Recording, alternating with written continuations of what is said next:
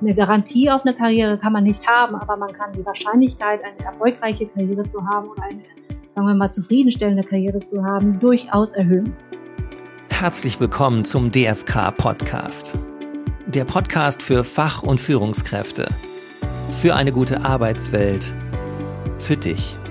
Heute mit dem Thema Karrieren wollen auch geplant sein – Professor Dr. Zoe Winkels ist zu Gast bei der Leiterin des DFK Frauennetzwerkes Dr. Heike Kroll. Wer beruflich vorankommen möchte, sollte schon früh einiges beachten. In diesem Podcast bekommst du einige Tipps, was insbesondere karriereambitionierte Frauen frühzeitig beherzigen sollten, wenn sie beruflich etwas erreichen möchten. Das beginnt mit einem geeigneten Studiengang, der Wahl des richtigen Arbeitgebers und nicht zu vergessen auch der richtigen Partnerwahl. Viel Spaß! Dieses Mal möchten wir uns über Karrierefrauen unterhalten. Wir möchten uns austauschen darüber, ja, was für Rahmenbedingungen erforderlich sind, dass man auch als Frau erfolgreich ist. Und insofern herzlich willkommen. Vielen Dank, Heike, für die Einladung. Wie immer freue ich mich sehr, dabei zu sein und Natürlich äh, möchte ich gerne aus meinen Erfahrungen sprechen, aber auf der anderen Seite natürlich auch aus meiner Rolle als Professorin für Wirtschaftspsychologie an der FOM Hochschule für Ökonomie und Management. Ja, du hast es schon gerade erwähnt, ähm, du bist Professorin. Magst du noch ein bisschen mehr über dich erzählen? Ähm, wer bist du, was machst du und vielleicht wie sieht auch dein familiäres Umfeld aus? Mhm, gerne. Ja, ich bin äh, Working Mom, das heißt, ich habe zwei kleine Kinder, ähm, jetzt drei und jetzt sechs und äh, dementsprechend habe ich natürlich ein ganz großes Anliegen darin, Frauen in Karrieren dann auch voranzubringen, denn Natürlich ist es für Frauen äh, interessant, äh, vor den Kindern äh, sich darüber Gedanken zu machen, aber insbesondere, wenn sie Leistungsträgerinnen sind und auch schon Führungskräfte sein wollen oder auch schon sind, ist es natürlich umso wichtiger, sich mit Kindern auch äh, vorher Gedanken zu machen, bei welchem Arbeitgeber geht es oder mit welchem Studium geht es oder mit welchen Kompetenzen, welche Kompetenzen braucht es, um dann entsprechend eine größere Chance bei der Karriere zu haben. Denn eine Garantie auf eine Karriere kann man nicht haben, aber man kann die Wahrscheinlichkeit, eine erfolgreiche Karriere zu haben oder eine, sagen wir mal, zufriedenstellende Karriere zu haben, durchaus erhöhen. Ich glaube, dass man gerade als Frau sich ganz stark vorher überlegen muss und es, äh, die Karriere nicht dem Zufall überlassen sollte. Das beginnt zum ersten mit äh, dem, einem zukunftssicheren Studium oder einer Ausbildung, denn ähm, das Studium als solches hilft nicht unbedingt, theoretisch, praktisch, aber durchaus. Also, weil man im Studium halt, egal welches Studium man inhaltlich macht, durchaus lernt zu lernen. Und dieses lebenslange Lernen, glaube ich, wird in Zukunft äh, noch viel stärker gefordert sein. Also die, die Wahrscheinlichkeit, dass man, egal wo man anfängt, äh, 20, 30, 40 Jahre im Unternehmen bleiben wird, ist sehr gering. Stattdessen wird es so sein, dass das Wissen, was man da erlangt, um den Job zu machen, durchaus eine kurze Halbwertszeit hat und dass der Job als solcher sich auch wandeln wird aufgrund der beispielsweise anstehenden Digitalisierung, in der wir ja mittendrin sind, ja, werden immer wieder neue Kompetenzen gefordert und es geht nicht darum, eine endliche Kompetenz zu erlernen, sondern die infinite, also die unendliche Kompetenz zu erlangen, lebenslang zu erlernen. Das heißt, dass man eben offen ist, dass man sich Chancen halt heraussucht und dass man versteht, dass man eben sich verändern muss. Und Veränderung kann man erst dann tatsächlich auch äh, oder an Veränderungen kann man auch partizipieren, also davon auch Vorteile ähm, herausarbeiten, wenn man tatsächlich die Fähigkeiten mitbringt oder auch eben dort aufbaut.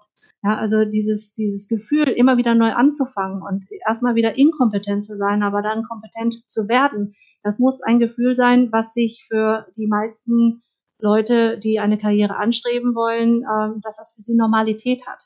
Ja, also nichts ist stetiger als der Wandel.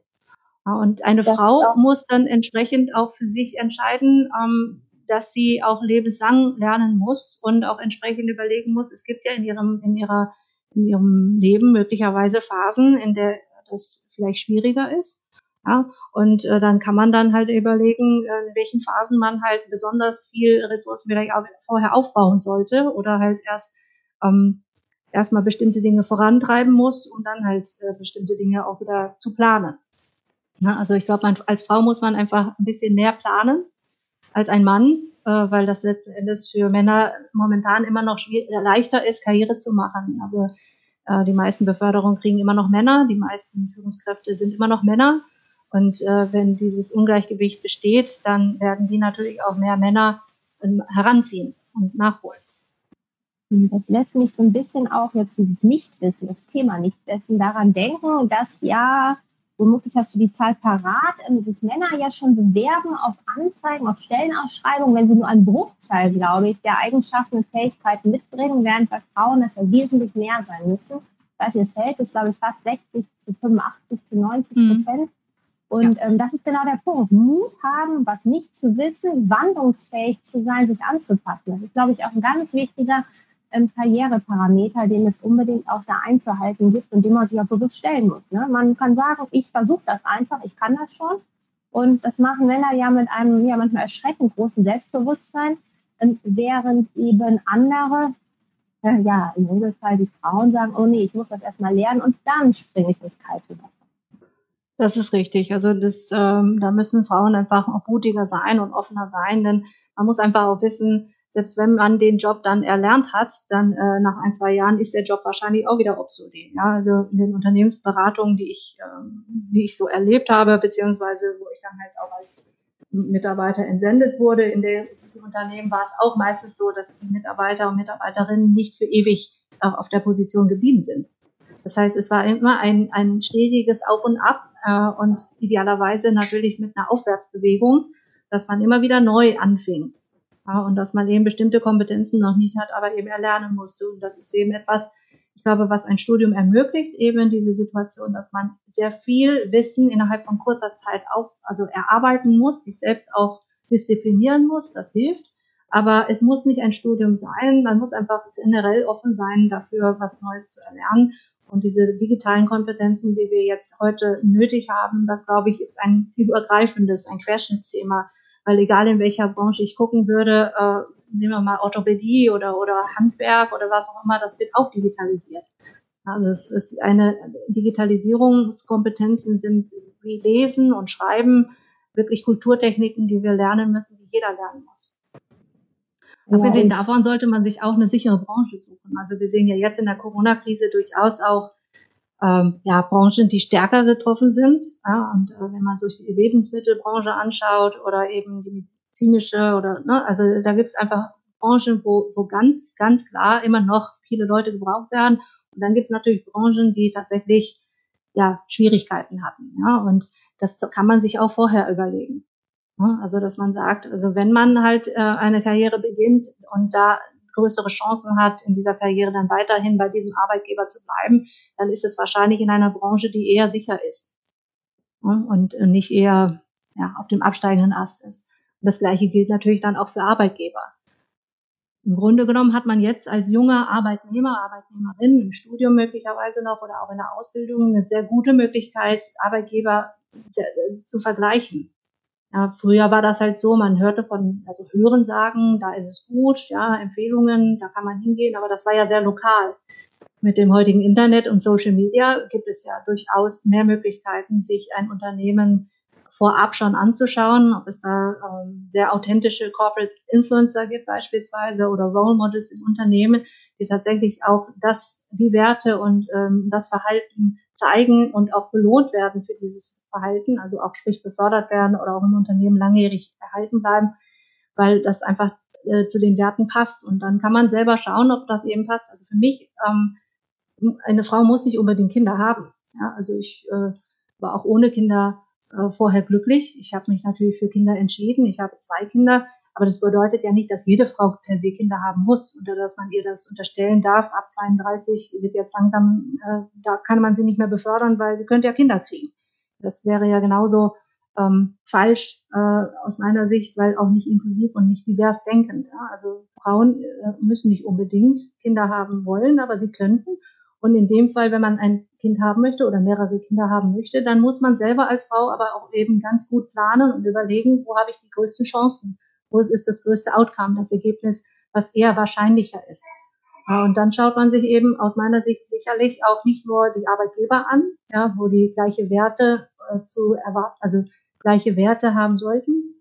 Und da spreche ich auch zum Beispiel über Werte wie ähm, die Werte des Partners. ja, bei der Partnerwahl. Wenn man sich einen Ehemann oder eine Ehefrau dann wählt, um dann halt später auch vielleicht Kinder zu haben, also man kann ja auch homosexuell sein und äh, trotzdem Kinder haben wollen, dann sollte man eben überlegen, würde man gleichberechtigt sein oder würde man halt äh, entsprechend dann halt eine sehr traditionelle Rolle sich äh, dann halt ähm, aussuchen oder sich zuweisen lassen. Und dann muss das eben auch passen.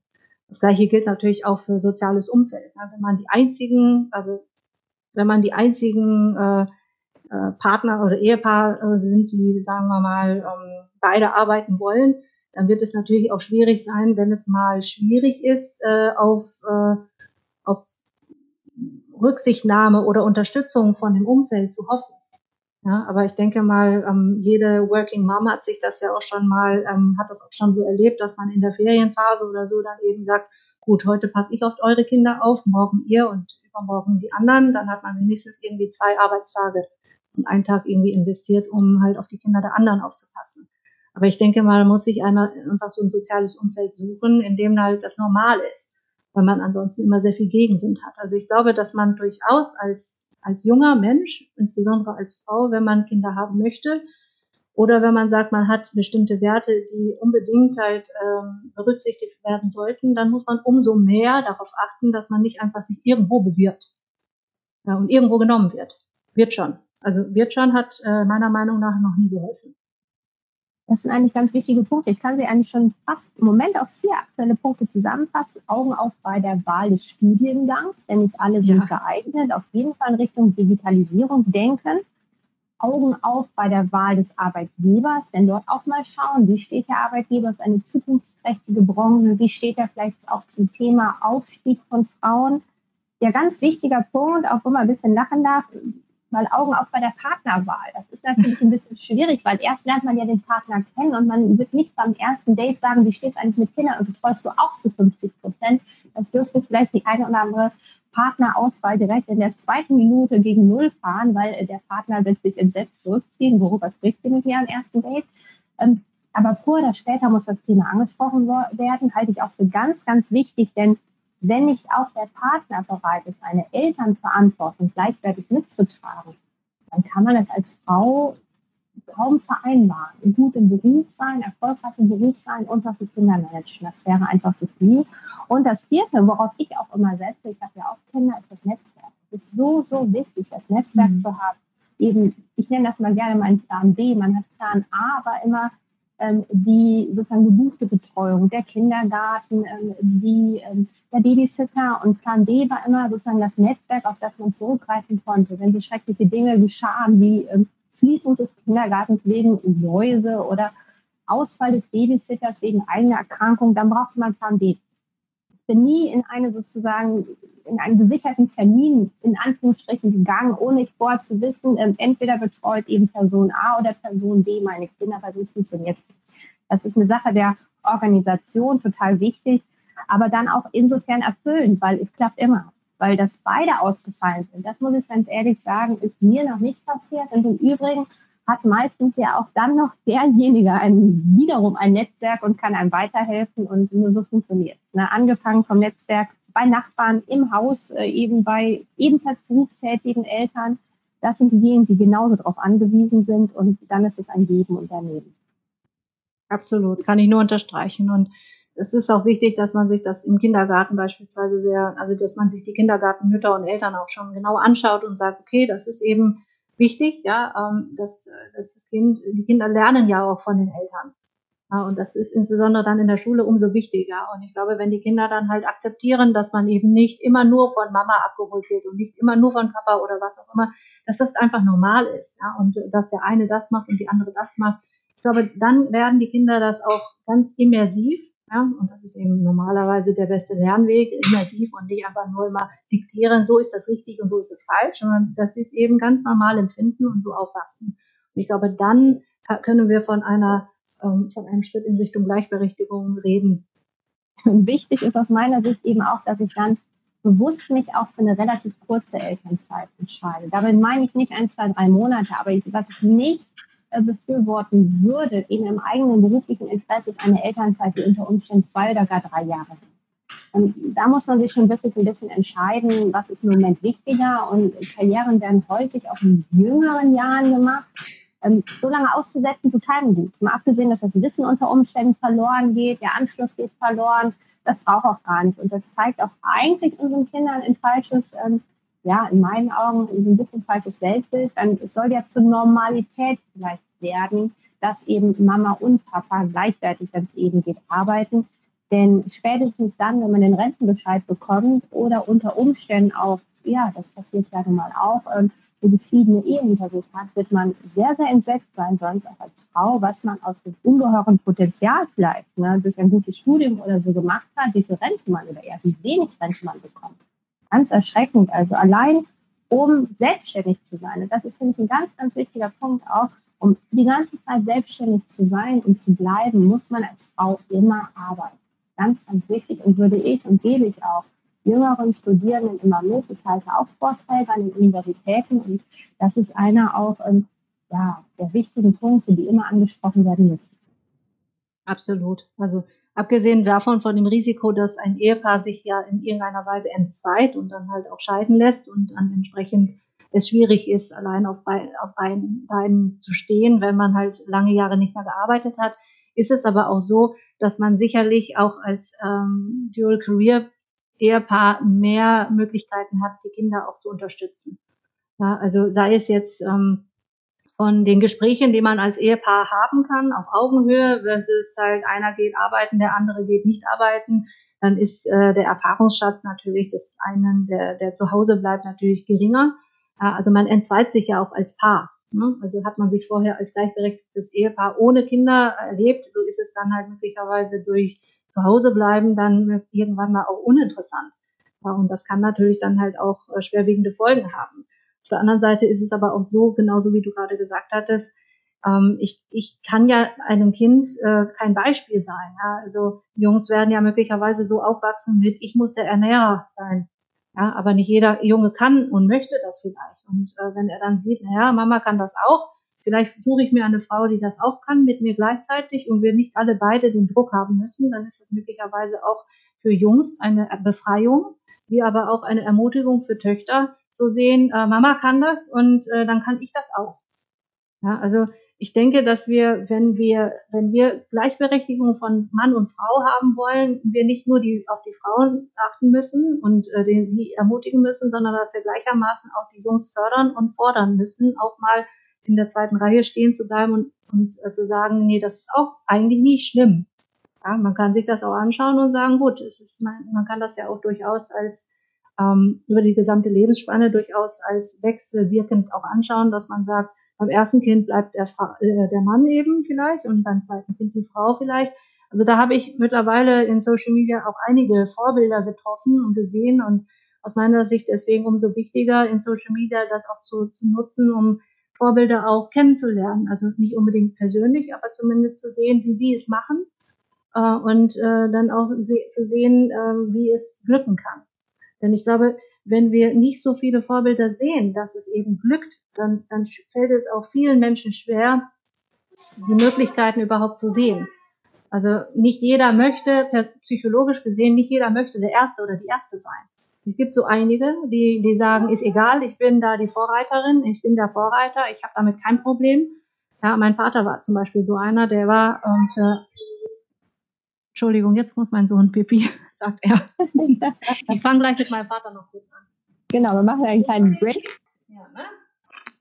So, Elli, du bist wieder da. Ja, man hört das Homeoffice, kleines Kind, wir brauchen einen kleinen Break. Du wolltest gerade erzählen, wie sehr dein Vater dich vielleicht auch geprägt hat in seiner Vorbildrolle. Absolut, vielen Dank, ja. Also mein Vater ist äh, eines meiner größten Vorbilder neben auch meiner Mutter. Aber ich glaube, für meinen Vater war es sozial entgegen der gesellschaftlichen Erwartungen durchaus auch schwerer. Und zwar war das so, dass mein Vater und meine Mutter beide in Deutschland Medizin studiert haben und er aufgrund der Situation, dass er halt keine Arbeitserlaubnis hatte, zu Hause geblieben ist während meiner Kindergartenzeit und er dann halt auf mich aufgepasst hat. Und er war aus meiner Sicht äh, immer der bessere Hausmann. Das sagt auch meine Mutter. Also mein Vater ist Chirurg geworden, Er kann nähen, er kann kochen, er kann alles. Er ist Superman. Also er ist handwerklich super begabt, er ist technisch super begabt. Also es gibt keine Aufgabe, die er nicht besser kann, gesellschaftlich erwartet, aber auch eben die eher femininen Dinge kann er auch besser. Ja? Also und ich glaube, dass es, ähm, er hat so eine Freude daran, äh, die Kinder beide, wir haben, er hat zwei Mädchen bekommen, beide so zu unterstützen, dass die beide wirklich starke, emanzipierte Frauen geworden sind. Und ich glaube, dass eben diese, diese, diese Offenheit mit der Situation, dass man eben sagt, gut, äh, ich habe zwar studiert und ich habe auch bin Mediziner geworden, ich, hab, ich bin Chirurg geworden, aber ich habe jetzt keine Arbeitserlaubnis, daher äh, funktioniert das nicht. Obwohl er in Deutschland studiert hat, hatte er keine Arbeitserlaubnis. Ähm, ist meine Mutter dann halt in der Zeit ins Krankenhaus gegangen, hat da gearbeitet und da hat er auch ihre Karriere vorangetrieben und äh, beispielsweise in der, in der Zeit, in der ich gestillt worden bin oder so, hat mein, mein, mein Vater dann halt mich auch zu meiner Mutter gebracht ins Krankenhaus. Also ich glaube, sie haben für alle Beteiligten, die dann dabei in der Nähe waren, ein, ein absolut vorreitendes, also ein, ein absolutes Beispiel gezeigt. Und ähm, wenn ich, ich habe das damals natürlich nicht bewusst erlebt, aber sie haben mich immer so erzogen. Und ich glaube, dass man dadurch, dass ich dadurch nur die Kraft habe, das halt so zu machen, wie ich es mache. Und ich glaube, dass durch dieses Beispiel, was meine Eltern mir gegeben haben, ich selbst so aufgewachsen bin, dass für mich Emanzipation immer klar war. Dass das ganz normal ist, dass meine schulische Leistung, die ich gezeigt habe, durchaus dann halt mit einem Studium gekrönt wird und dass ich dann weitermache und dass ich, wenn ich, wenn ich Kinder haben wollen würde, ich das auch irgendwie schaffen würde, weil meine Eltern halt das immer so vorgelegt haben. Ähm, mein Vater ist dann auch arbeiten gegangen, Mutter dann weiterhin auch. Sie haben dann gemeinschaftlich eine Praxis aufgebaut, in der sie sich auch dann halt geteilt haben, wie sie halt mir, äh, mich in der Schule auch unterstützt haben. Also für mich war das immer klar. Und deswegen ist das das Vorbild, was ich auch meinen Kindern beide äh, zeigen möchte. Es geht beides. Ein Mann muss nicht, der kann alles machen, außer stillen. Ja? Und eine Frau kann auch alles machen. Genau. Ein Mann kann das die Kinder nicht zur Welt bringen. Aber du hast völlig recht. Auch ich habe ja drei Jungs. Und ich hoffe so sehr, dass auch eben durch das Vorbild, was auch zum Glück hier ein sehr verantwortungsbewusster Vater immer wieder ähm, ist, ähm, dass man da drei ganz emanzipierte äh, Jungs sozusagen großzieht, die ganz offen sind, die natürlich ihre Frau gleichwertig betrachten, die genauso gut vielleicht mal was kochen können, die auch sich nicht zu schade sind, mal das Klo zu putzen. Und das ist so meine Hoffnung an die nächste Generation, dass es selbstverständlich ist, dass eben Frauen und Männer alle Arbeiten gleich machen können, dass es nicht die Frauenarbeit gibt und die Männerarbeit und die weibliche Hausarbeit oder was auch immer oder die männliche Handwerkerrolle. Also ich zum Beispiel repariere bei uns grundsätzlich die Fahrräder und ähm, koche nicht so gerne Kuchen. Ich kann es zwar, aber mein Mann macht es viel besser. Also daher lasse ich ihn. Und so muss im Grunde, glaube ich, die neue Welt so ein bisschen ticken. So muss die neue Jugend herangezogen werden. Und dann werden wir auch hoffentlich in, ja, ich weiß nicht wie viele Jahren, aber irgendwann werden wir nicht darüber sprechen müssen. Typische Frauenjobs, typische Männerjobs und auch nicht mehr so sehr über das Thema Gleichberechtigung und schon gar nicht wie Genau. Und um nochmal kurz die Brücke zu schlagen zu dem ersten Part, ein zukunftssicherndes Studium. Also Männer trauen sich häufig auch ein sehr technisch orientiertes Studium zu und Frauen eher weniger.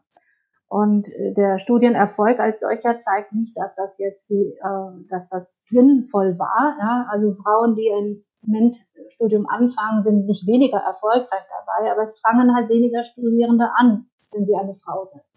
Ja, und das ist halt so ein bisschen das, äh, das Schwierige. Also ich glaube, dass wir in der Selbstwirk Selbstwirksamkeit unserer jungen Mädchen, ja, also wenn wir ein Mädchen als, als Kind haben, dass wir da tatsächlich auch stärker daran arbeiten müssen, dass wir sie von Anfang an an die eher jungstypischen Aufgaben heranführen, dass sie sehen, sie können das auch. Ja, und dann wird es auch im weiteren Verlauf ihres Lebens einfacher sein, für sie ein zukunftssicherndes, ein, einen zukunftssichernden Weg einzuschlagen. Denn wir haben ja jetzt in Zeiten der Digitalisierung, was gut läuft, ist immer irgendwas mit IT. Ja? Und da werden sicherlich auch mehr wieder Männer drin sein in diesen Studiengängen. Und die werden dann natürlich mittelfristig wieder erfolgreicher sein. Weil ne, es ist halt, äh, es ist so ein bisschen ein selbstgemachtes Problem. Und ich glaube, dass wir als Eltern durchaus da sehr viel Verantwortung auch haben, um unseren Töchtern und auch unseren Jungs eben das Bestmögliche für ihr Leben auch zu ermöglichen.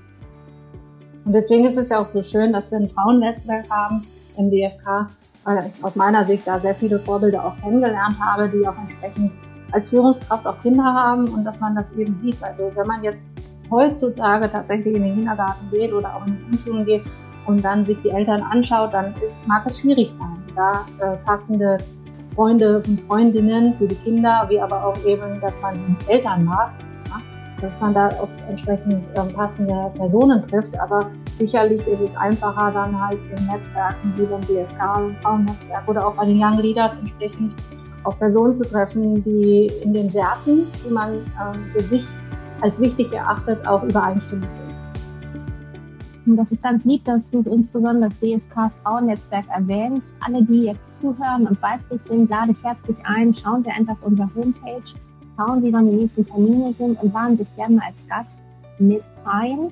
Es ist so, dass wir versuchen, etwa einmal im Monat ein Online-Dinner zu machen. Das heißt, möglichst einfach für jeden, sich einfach zuzuschalten und natürlich auch ähm, Dinnertreffen vor Ort, abgesehen von anderen Veranstaltungen. Schnuppern Sie einfach mal rein, gucken Sie, welche interessante Frauen man dort treffen kann. Und ähm, ja, dann würde ich mich freuen, Sie bald dann auch zu sehen. Und bei dir, Eli, ganz, ganz herzlichen Dank. Ich finde, wir haben wieder ähm, über ein ganz interessantes Thema gesprochen. Es hat Spaß gemacht. Und ähm, ich freue mich, wenn wir weiter bei dem Thema Vorbilder suchen, finden und selber sein ähm, dabei sind. Und insofern ganz, ganz lieben Dank. Gerne, Heike. Ich freue mich immer, vorbei zu sein. Mehr zum Verband und zum Frauennetzwerk des DFK findest du unter www.dfk.eu.